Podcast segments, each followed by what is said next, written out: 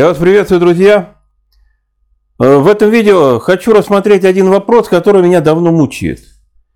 И никак не дает мне покоя. В принципе, вы уже, наверное, смогли догадаться по названию ролика, какой именно вопрос. Вопрос, почему они замерзли. Я сейчас не хочу затрагивать вот ту э, четверку, которую нашли в ручье, Дубинина, Золотарева, Колеватова и Типа Бриньоля. Речь идет о первых найденных пяти членов группы Дятлова, туристов. Это Кривонищенко, Дорошенко, Дятлов, Слободин и Комогорова. Как-то уже так сложилось, вот мнение у всех такое, знаете, само собой разумеющееся, что они все умерли именно от замерзания. И есть все признаки, действительно, вот э, в актах э, есть все признаки замерзания. По крайней мере, э, то, что указал возрожденный, они действительно являются признаками замерзания. Но, правда, у нас как бы нет никаких, как это сказать, фотоотчетов скрытия, да, не приложено никаких фотографий, которые, скорее всего, все-таки были, судя по всему, и которые где-то либо исчезли, либо лежат где-то в нужных местах. То есть эти признаки, они не зафиксированы на фотографиях, а мы их только можем читать, так сказать, в написанном виде. Я имею в виду признаки э, смерти от замерзания. Понимаете, есть э, там пятна Вишневского, например, ну, там сейчас не буду перечислять, в общем, есть э, то, что Возрожденный указывал, да, действительно можно принять за это.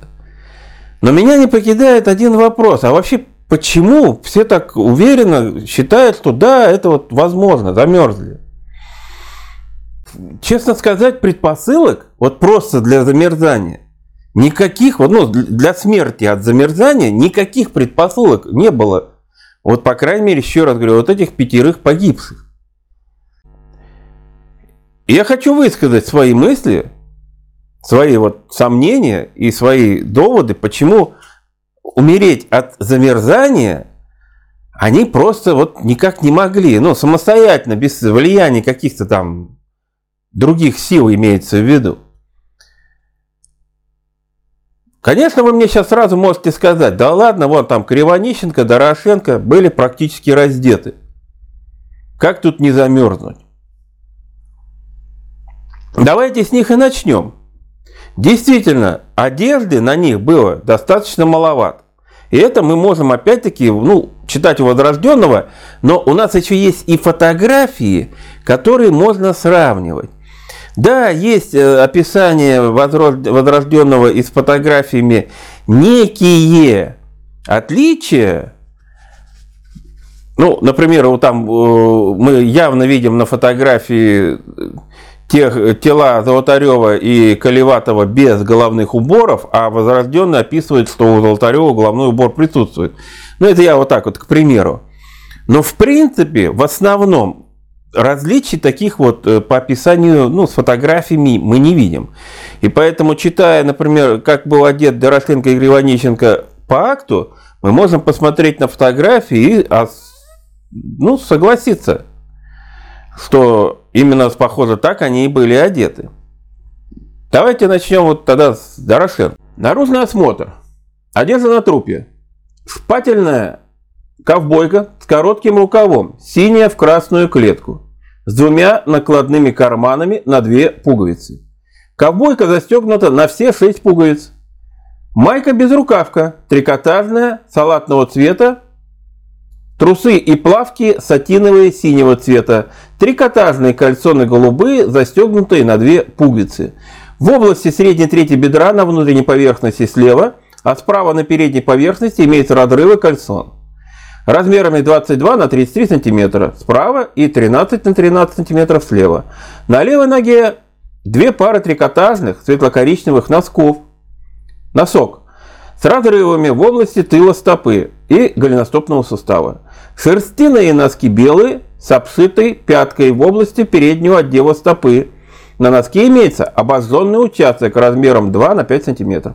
темно-коричневого цвета. На правой ноге остатки хлопчатобумажного носка с, резин... с резинкой. Цвет носка такой же, как и на левой. Шерстяной носок белого цвета. На внутренней поверхности трусов имеется маркировочный ярлык с надписью 5P1513. То есть, ковбойка это такая плотная рубашка. Я уже, ну, можете посмотреть, да, что такое ковбойка. Вот, например, на некоторых прижизненных фотографиях можно примерно понять, вот по Дине Колмогоровой, например, у нее четко видна эта ковбойка, и под ней теплая майка. Тут есть еще некие, некие подозрения, что он был еще и в свитере. Ну, они оба как будто были в свитере, но это сейчас отдельно. И есть еще некие подозрения, что у него, кроме кальсон, были еще и штаны. Я об этих подозрениях я по дальнейшем скажу, потому что сейчас мы как бы их не видим, значит, вроде как бы считается, что нет. Но в дальнейшем более подробно такая, какая одежда на них была и возможно была, мы об этом поговорим в другой раз. На лицо, ну, на, на ногах, конечно, носки и шерстяные носки, и на лицо вроде бы такая серьезная раздетость для зимних условий. Даже если считать, что все-таки не было ни штанов, ни свитера, я бы не сказал, что они совсем уж раздетые. В шерстяных носках зимой ходить можно, я вас уверяю, можно. Двигаться по снегу даже можно ходить. Ничего там в этом такого страшного. Шерстяные носки, они теплопроводностью хорошие обладают. Ну, мало выпускают тепла и запускают холод. Ковбойка это по сути это летняя курточка. Вот чтобы понимание было такое. Это что-то подобие летней куртки. Ну такой даже теплой достаточно летней куртки. Плюс еще футболка. И все это застегнуто. На ветру, да. На ветру, наверное, было бы холодновато. Но безветренную погоду замерзнуть сверху тоже достаточно трудно. Кальсоны, вот это да, это, конечно, не одежда для улицы, тут ничего сказать нельзя, тем более они там немного порванные, как бы, мы это и на фотографиях видим. Есть некие разрывы на этих кальсонах. Кальсоны, кстати, тоже не, не, не летние были наверняка, они тоже были, скорее всего, теплые. Тут замерзнуть в таком состоянии, чтобы замерзнуть, человек должен просто вот лечь и замерзать. Я ведь не зря сказал, что ходить можно. Шерстяные носки позволяют ходить в таком состоянии. То есть двигаться однозначно Дорошенко мог. Раз он мог двигаться, значит он мог ходить за ветками, за кустарником, за ближайшим. Не обязательно там резать ножом, но даже, в принципе, у нас там нож вроде как был найден, значит, есть еще и нож тем более. И поддерживать костер у них, значит, была возможность. Но о костре я сейчас попозже поговорю. Но еще раз хочу отметить, одежда Дорошенко позволяет в таком состоянии зимой передвигаться на улице. Лежать на снегу – это да. Стоять тоже, конечно. Но если вы будете двигаться, ходить, заниматься какими-то действиями физическими, связанными с физикой человеческой, да? напряжением каких-то мышц, у вас есть шанс не замерзнуть. Давайте посмотрим на Кривонищенко сразу, а потом я уже поговорю о костре. Наружный осмотр. Одежда на трупе ковбойка, хлопчатобумажная, голубая, в красную черную клетку на трех пуговицах. Две пуговицы расстегнуты. Манжеты застегнуты на две пуговицы. В наружном кармане моток медной проволоки и шелковая розовая тесемка. Слева с внутренней поверхности пришит карман из белой материи. Под ковбойкой хлопчатобумажная под ковбойкой хлопчатобумажная нательная рубашка белого цвета, кальсоны белого цвета из материала гризбон. Левая нижняя половина кальсона отсутствует до уровня коленного сустава, Края ткани кальсон в местах обрыва кальсон неровные, с обугленной ткани, под кальсоном синие сатиновые плавки. на двух пуговицах. На левой ноге хлопчатобумажный носок, разорванный, края его обуглены. По сути, одежда Кривонищенко практически такая же идентичная одежде Дорошенко. Но тут как бы надо все-таки понимать реалии советского времени. Согласен, особенно вот те года, там пошив одежды производились одной и той же фабрикой на всю страну, наверное, и один и тот же фасон, одно и то же, поэтому, когда люди одеты одинаково в советское время, это было ну, ничего удивительного, тем более туристы. То есть, мы же, я же вот не зря вам читаю а, отчеты других э, туристических групп, и можно заметить, что ковбойка, она была популярна, вот рубашка вот эта теплая, у всех. Кальсоны тоже тогда были достаточно популярны, они, в принципе, и сегодня э, хороший э, хорошо применяются и таскаются людьми. Это очень прекрасная вещь для мужчин. Кальсоны. Поэтому, знаете, они их всегда носили и будут еще, наверное, долго носить. Так вот, значит, э, хочу отметить, что застегнутость пуговиц и, и, на ковбойке и у Кривонищенко, и у Дорошенко явно замечается. То есть закрытость Тело была очень хорошей. длинными рукавами ковбойка, я забыл отметить. На ногах, конечно, у Кривонищенко уже похуже, да, ситуация. То есть ходить, бегать в таких носках, ну, как бы не сильно-то получится по лесу. Но я еще раз отмечаю, Дорошенко ходить в носках мог. То есть, если по официальной версии Кривонищенко и Дорошенко находились возле костра, и занимались костром, а костер там присутствует в показаниях, вот Масленникова, например, то, значит, они имели все возможности этот костер поддерживать. Ну, по крайней мере, Дорошенко, физически сильный, крепкий парень, имел возможность отходить от костра и резать ножом ветки. Тем более, сказать, вокруг еще было полно э, всяких, ну, кто-то говорит, и сухостоя было много, кто-то говорит, и елочек этих всяких мелких было много. Раз костер развели, то что ж его тогда не поддержали-то? Это вот первая загадка. Давайте вот про костер, что Масленников-то говорит. Осмотр места обнаружения их свидетельство о том, что ими или, или при участии их был разведен довольно приличный костер из веток кедра и елочек. Но этот костер горел часа полтора. 8-сантиметровые стучья кедра перегорели пополам. У костра было разбросано несколько носков сертяных и хлопчатобумажных, дамский носовой платок, прогоревший в нескольких местах несколько обрывков сертяных вещей, причем сами эти вещи нами обнаружены не были. Костер из веток кедра, а ветки там приличные, как вот он говорит, 80 сантиметров толщиной, 8, да, где-то вот так. Но это уже, я не знаю, это вообще пионерский костер. То есть, если они сумели разжечь такой костер, что им помешало его поддерживать?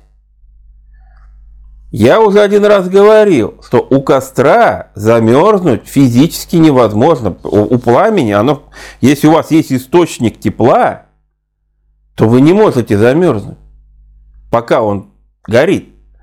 Это жизнь. Причем, заметьте, разбросанные шерстяные носки возле костра. А у Кривонищенко нога шерстяных носков нет. Но это еще один факт к тому, что, скорее всего, с него их уже снимали. И, скорее всего, у него были шерстяные, были шерстяные носки, пока костер горел. То есть, давайте все-таки рассматривать вот эту версию какую-то там, ну, не криминальную, да, у меня же всегда вот, что я вот Э, натягивают криминальную версию. Давайте все отбросим. Нет, никто никого не убивал. Замерзли сами. Вот я хочу что сказать. Теперь посмотрим, какие предпосылки для замерзания. То есть по какой-то там причине в ночь с 1 на 2 февраля они пешим шагом зачем-то уходят из палатки к кедру. Неважно сейчас зачем, не об этом сейчас идет речь. Разводят там костер, который почему-то полтора часа не более горит, по мнению Масленникова, ну, видимо, по этим дровам как бы перегорел. Но костер там явно серьезный, с такими вот, если горят такой толщины там случай, это серьезный костер. По отдаче тепла, ну, по всем признакам. Поддерживать этот костер вокруг дров, море. Тем более, если это жизненно важно, то есть вы раздеты, ну, Кривоническая, Дорошенко, по крайней мере, для них жизненно важно, чтобы костер не потух, иначе они умрут. Вопрос такой, значит, пересилить себя, сходить, тут несколько метров по округе пройтись, еще веток нарубить, накидать в этот костер. Или плюнуть на него и, значит, уйти в сторону, лечь и помереть. Вот по официальной версии получается, что Кривонищенко и Дорошенко отошли на другую сторону от кедра, ну, за, за кедр, потому что на фотографиях мы четко видим, где находился костер и где находились тела. И выходит, что они от него отошли, там легли и замерзли насмерть. Ну, это, ребята, это самоубийство. Это суицид какой-то. Или, я не знаю, действительно какое-то умопомешательство. То есть, вот абсурдность этих действий, она просто налицо. Любой человек, у которого, ну, даже, может быть, там мозги вообще не работают, но одна есть только мысль выжить, вот единственная мысль выжить, он будет цепляться за этот костер и будет до последнего его поддерживать. То есть просидеть ночь возле этого костра они имели все возможности, все, до утра спокойно просидеть, и утром, если уж там совсем действительно так было бы надо, до палатки постараться каким-то образом дойти. Но, во-первых, Идти до палатки-то, конечно, надо было бы как максимум вдвоем, если вот по-правильному рассуждать. То есть два человека должны были бы максимально себя одеть, по-теплому максимально, и пойти попытаться к палатке. Пошли якобы втроем. Причем вошла Зина Калмогорова. А Дорошенко остался возле костра. Вот еще одна абсурдность. Нам все время говорят, что у Дорошенко с Зиной были какие-то чувства. Ну, были, да, там, нравилось друг другу. Потом у них вроде бы это все как-то там, ну, дело молодое, знаете. Сегодня нравимся, завтра не нравится, всегда так было и всегда так будет. Но в любом случае, ну, не вяжется отношение Дорошенко с Диной Колмогоровой, что вот он сядет там возле костра и ей скажет, давай, иди, вали в палатку, ты получше меня одета. Ну, это какой-то, я не знаю, это, это что это такое отношение тогда? Кто же тогда Дорошенко после этого мог быть-то? Посылая так, бывшую любимую девушку на э, рисковать жизнью и идти куда-то. Странное действие для него. Но еще раз говорю, выжить возле костра вполне было возможно. Никаких проблем я в этом не вижу. И не надо забывать, что это были не просто ребята, которые вот, как нам любят э, со мной вот говорить, вышли значит, из теплых квартир в ближайший лесок прогуляться. Это были люди, э, студенты, неоднократно ходившие в походы. Не один раз, и не в два раза, и не три раза даже. Насколько я помню, у Зины Колмогоровой там вообще было их, по-моему, то ли 5, то ли 6 походов, и у других было где-то в этом же, таком же количестве походов. Да, там были летние, но зимних у них точно было у каждого. Как минимум один зимний у них у каждого был. И поэтому вот замерзнуть зимой в лесу, человек, который уже, так сказать, в зимних походах побывал, но это надо очень постараться. Очень. Я еще раз говорю, замерзнуть возле костра при наличии дров, при наличии ножа. Я знаю случаи, когда, описываемый случай, когда человек двое суток выжил в лесу зимнем, дошел, или пока его не нашли, сейчас вот плохо помню, вообще без костра. Просто потому, что не спал и двигался. Он, я уже, по-моему, в каком-то видео об этом говорил.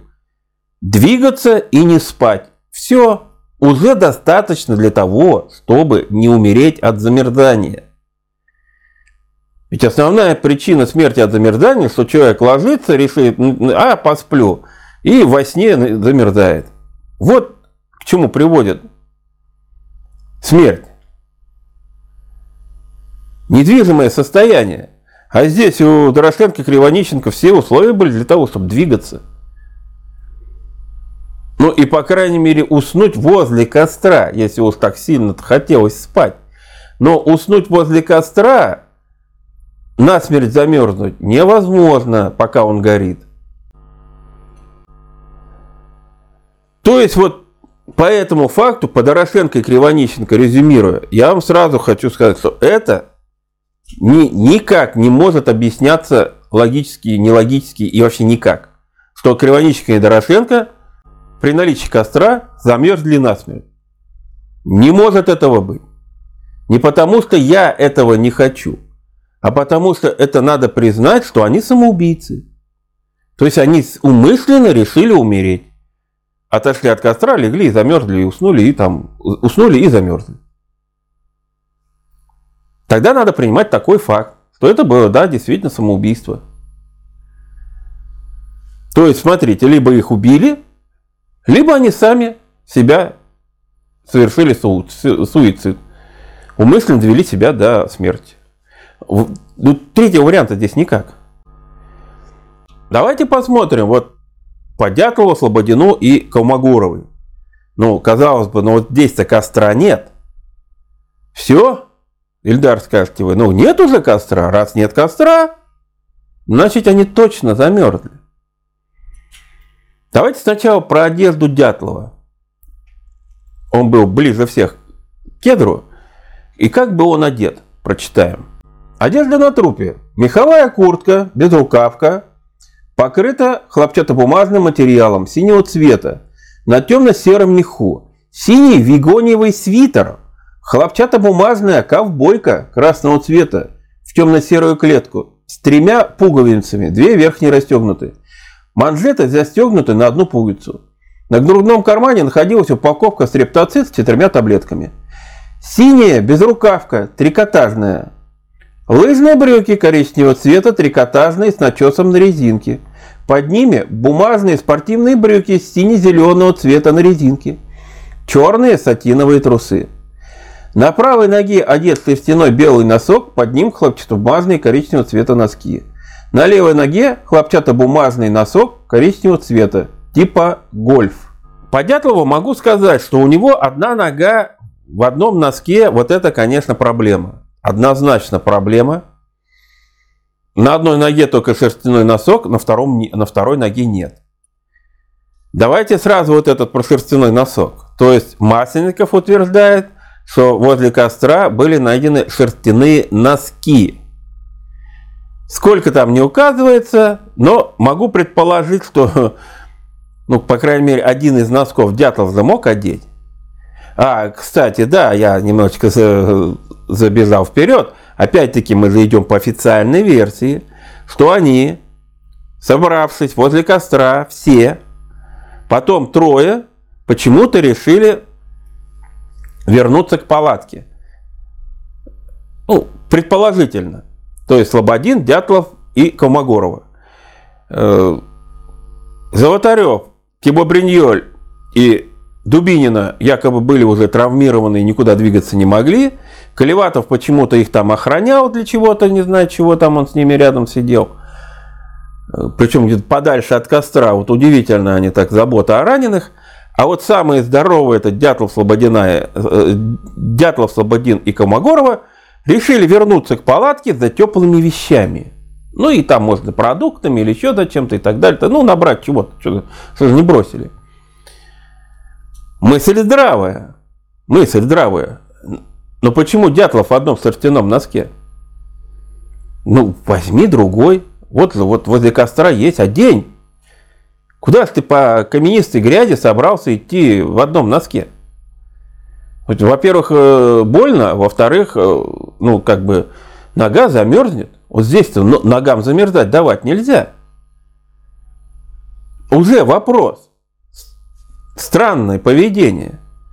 Пойти, значит, на склон в одном носке. Но в остальном, я вам хочу заметить, одет он достаточно хорошо. Руки закрыты ковбойкой вот этой рубашкой, она не насколько уж холодная. Можете заметить, они часто в распахнутых там штормовках и под ними ковбойка. Плюс у него, значит, безрукавка меховая на нем. Теплая вещь, жилетик такой меховой. Внутри там еще одна безрукавка под ковбойкой, двое штанов. Я бы сказал, одет вот для движения принципе неплохо. Единственное, вот это с носком какой-то ерунда получается. Ну ладно, вот он отошел от кедра, силы его, значит, там вдруг неожиданно кончились, он падает, прикрываясь от ветра, в такой позе якобы замерзает насмерть. Ну или куда-то смотрит, неважно как. А на каком расстоянии от кедра был найден Дятлов? Опять к Масленникову. Дятлов лежал 300 метров от кедра по направлению к палатке у березки лицом вверх. Левая рука была под, поднята к лицу, он как бы закрывался от ветра. Одет Дятов был теплее Кривонищенко и Дорошенко. 300 метров от кедра. То есть, посидев возле костра, а у костра это не холодно, однозначно, со мной многие согласятся, я уверен. Решив пройтись, все-таки до палатки, Дятлова хватает сил только на 300 метров. Ну, знаете, это смешно. Вот это уже смешно. Если человек через 300 метров, турист, да, бывалый походник, через 300 метров проходит, значит, падает замертво и умирает от замерзания – Тогда ему не надо ходить в походы. Как же они тогда по 5 километров на лыжах с рюкзаком проходили? Не, не падали, не замерзали. А тут 300 метров. Это расстояние, да, там, возможно, приходилось преодолевать там по сугробу, возможно, попали в ручей, но потом уже на склоне, как сказать, снег-то было поменьше, но если вон, значит, барахтались по сугробу, так ведь это же наоборот. Это же разогрев тела. Физика-то наоборот, мышцы разогрелись. Еще теплее стало. Если попали в ручей, и потом мокрые, дальше тяжело было, ну вернись. Что такое вернуться к костру 300 метров? Это ни о чем. То есть, если вот уже дошел до того места, до склона, к склону уже подошли, который выдерживает э, человека, и следы там практически уже дальше не оставляется, как нам сказали. Он не дошел, но недалеко было от этого места. Там-то идти легче. Но еще раз повторяю, если я почувствовал, что у тебя уже, ну, как бы не дойдешь, надо возвращаться. Сесть возле костра и отогреться. Но это 300 метров даже туда-сюда может преодолеть любой человек, вот девчонки, вот кто угодно. Я со своим, значит, артритом, подагрой. Вот спокойно и туда по сугробам, по сугробам, вот по колено там или там вообще по глубокому сугробу. Я вас уверяю, могу сделать эксперимент, если где-то получится. 300 метров туда и 300 метров обратно я пройду без куртки, в шерстяных носках. Ну, я рисковать, конечно, не буду своим здоровьем. Мне ноги сейчас морозить нельзя. Но, уверяю вас, я точно пройду. Сил, по крайней мере, на это хватит. А у них сил должно было хватать. Они же спустились со склона, они же уже отдыхали. Они же ночью-то уже, это произошло все ночью якобы, они спали в палатке, как нас уверяют. Значит, они успели отдохнуть. Потом они спускались спокойно по склону. Где же там перенапрягаться так, чтобы силы у вас все кончились? Но это не походник тогда, это не человек зимнего похода, если ты через 300 метров падаешь замертво. И замерзаешь насмерть. Причем практически хорошо, нормально, достаточно одетом виде. Ну да, без шапки, согласен, но извините, но без шапки это еще не самое страшное. То есть вот мои, у меня напрашивается вывод, что ну не могло быть такого, чтобы Игорь Дятлов через 300 метров упал замертво и замерз. Не могло. Опять-таки не потому, что я сторонник убийства, а потому что тогда ему нечего было делать в зимних походах. Ну и в летних тоже, в принципе. Если ты э, с трудом можешь пройти там 500 метров где-нибудь, да, по пересеченной местности, а потом у тебя силы кончаются, тогда не надо ходить в походы. Это не, не, туристам тогда быть невозможно. Ну, ладно, значит, можно сказать, что Дятлов там, у него одного носка не было, что уже странность какая-то. Может быть, у него там нога повредилась, и он идти не мог. Но тут и опять-таки их же было трое. А что Слободин Колмогоровый-то? Ну взяли бы его под руки, помогли, потащили бы обратно. То есть налицо очевидный абсурд, абсурдность ситуации. Что человек 300 метров от костра отошел и умер. Не менее абсурдность ситуации – это Слободин. Сразу давайте найдем, значит, как он был одет. На трупе одежда черный хлопчатобумажный свитер, под ним ковбойка в черную и красную клетку застегнут на три пуговицы и манжеты застегнуты каждый на две пуговицы. Ковбойка имеет левый накладной, левый накладной карман, застегнутый на английскую булавку. В кармане обнаружено паспорт на имя Слободина Рустема Владимировича, деньги 310 рублей, 100, 4 по 50 и 10 рублей, авторучка с чернилами. Между свитером и ковбойкой на груди две войлочные стельки от ботинок. Под ковбойкой настеленная теплая с начесом трикотажная рубашка, застегнутая на две пуговицы. Под нею синяя трикотажная майка с длинным рукавом. Брюки лыжные, темные, застегнутые на пуговицу и ремень. В карманах коробка спичек с 48 спичками, перочинный нож на длинной веревочке – расческа футляры, две веревочки и карандаш. Хлопчатобумажный носок. Под ними синие тренировочные сатиновые брюки, в заднем кармане которых письмо правкома от 20 января 1959 года. Под тренировочными брюками кальсоны, теплые, светло-серые, с начесом, застегнуты на все пуговицы. Пара от рубашки. Под кальсонами синие сатиновые трусы на резинке, на правой ноге черный валенок, под ним хлопчатобумажные носки, затем серые вигоневые носки, хлопчатобумажный носок, вигоневый коричневый носок. На левой ноге валенок отсутствует, а носки в таком же порядке. У Слободина даже валенок есть. Правда, на второй ноге и нету, но там, знаете, две пары носков, в принципе, Ничего такого страшного. То есть у него единственное слабое место это одна нога, опять-таки, как у дятла. Ну, странность как-то вот с этими. По одной ноге у них почему-то таким открытые. Но в остальном Слободин вообще одет очень хорошо. Очень, у него столько слоев одежды, я вот сейчас перечислять не буду. Плюс на фотографии на нем еще видна э, шапочка, которая, видимо, потом, может, с головы слетела, потому что возрожденный ее не описывает. Но он еще и в шапочке был. И насколько дальше прошел Слободин от кедра к палатке? А это опять к Масленникову. Труп находился на середине пути между Дятловым и Колмогоровой, а точнее в 150 метрах от Колмогоровой и 180 метрах от Дятлова. То есть, если Дятлов прошел 300 метров, Слободин прошел 480 метров.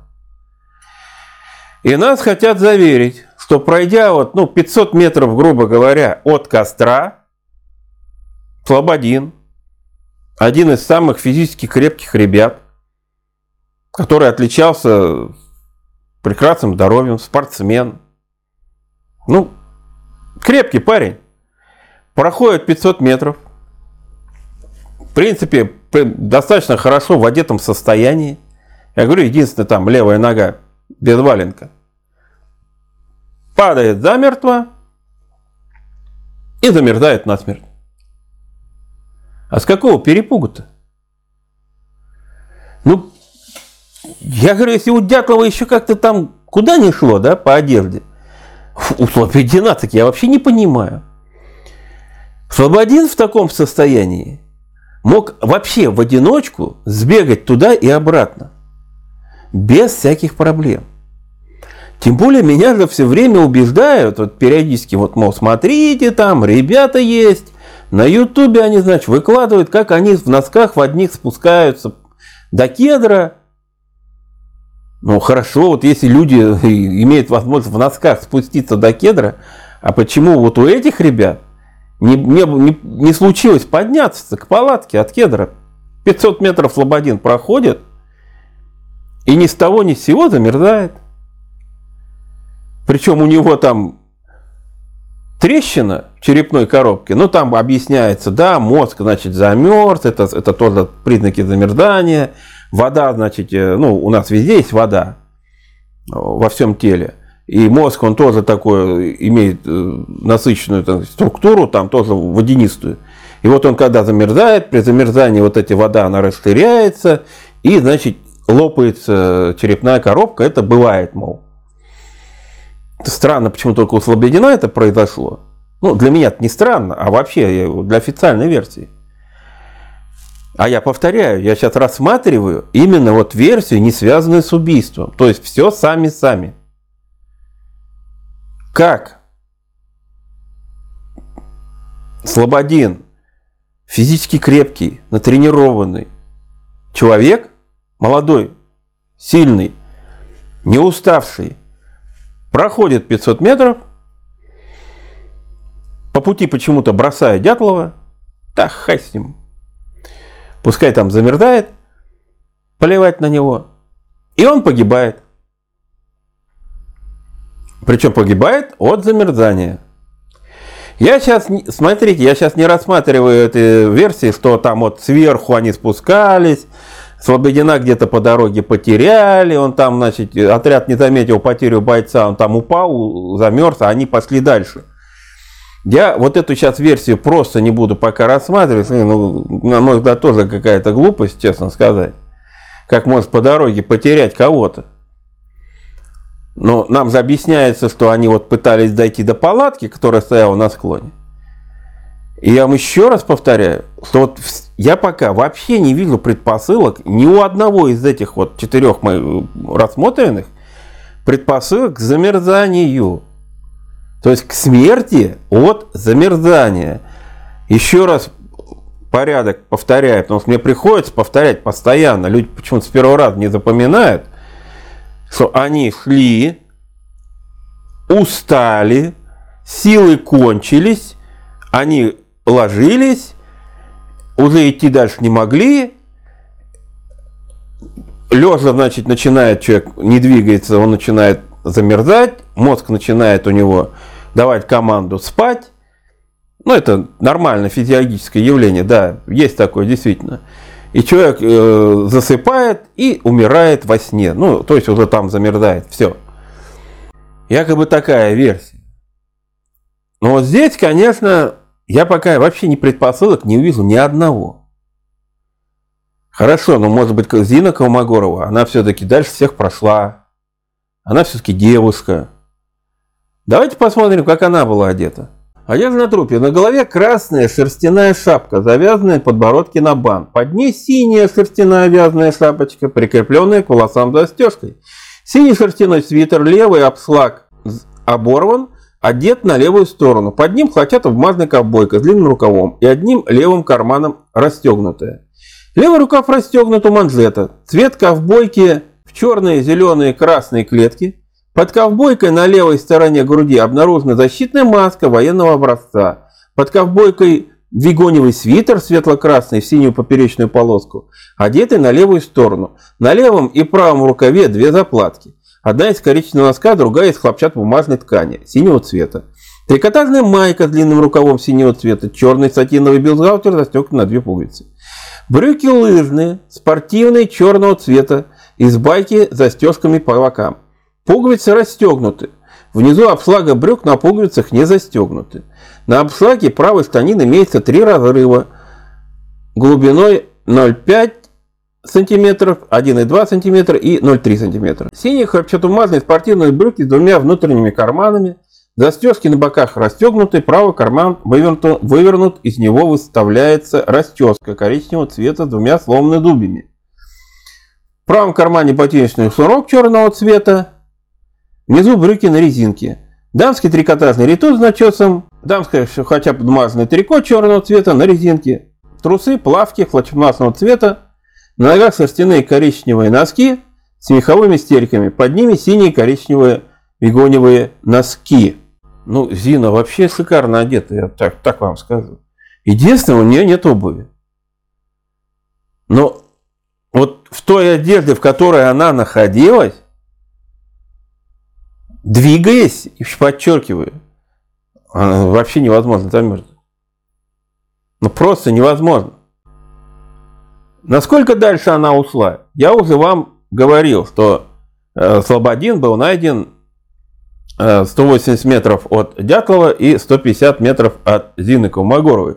То есть получается, что э, Зина была найдена через где-то 330 метров от Дятлова.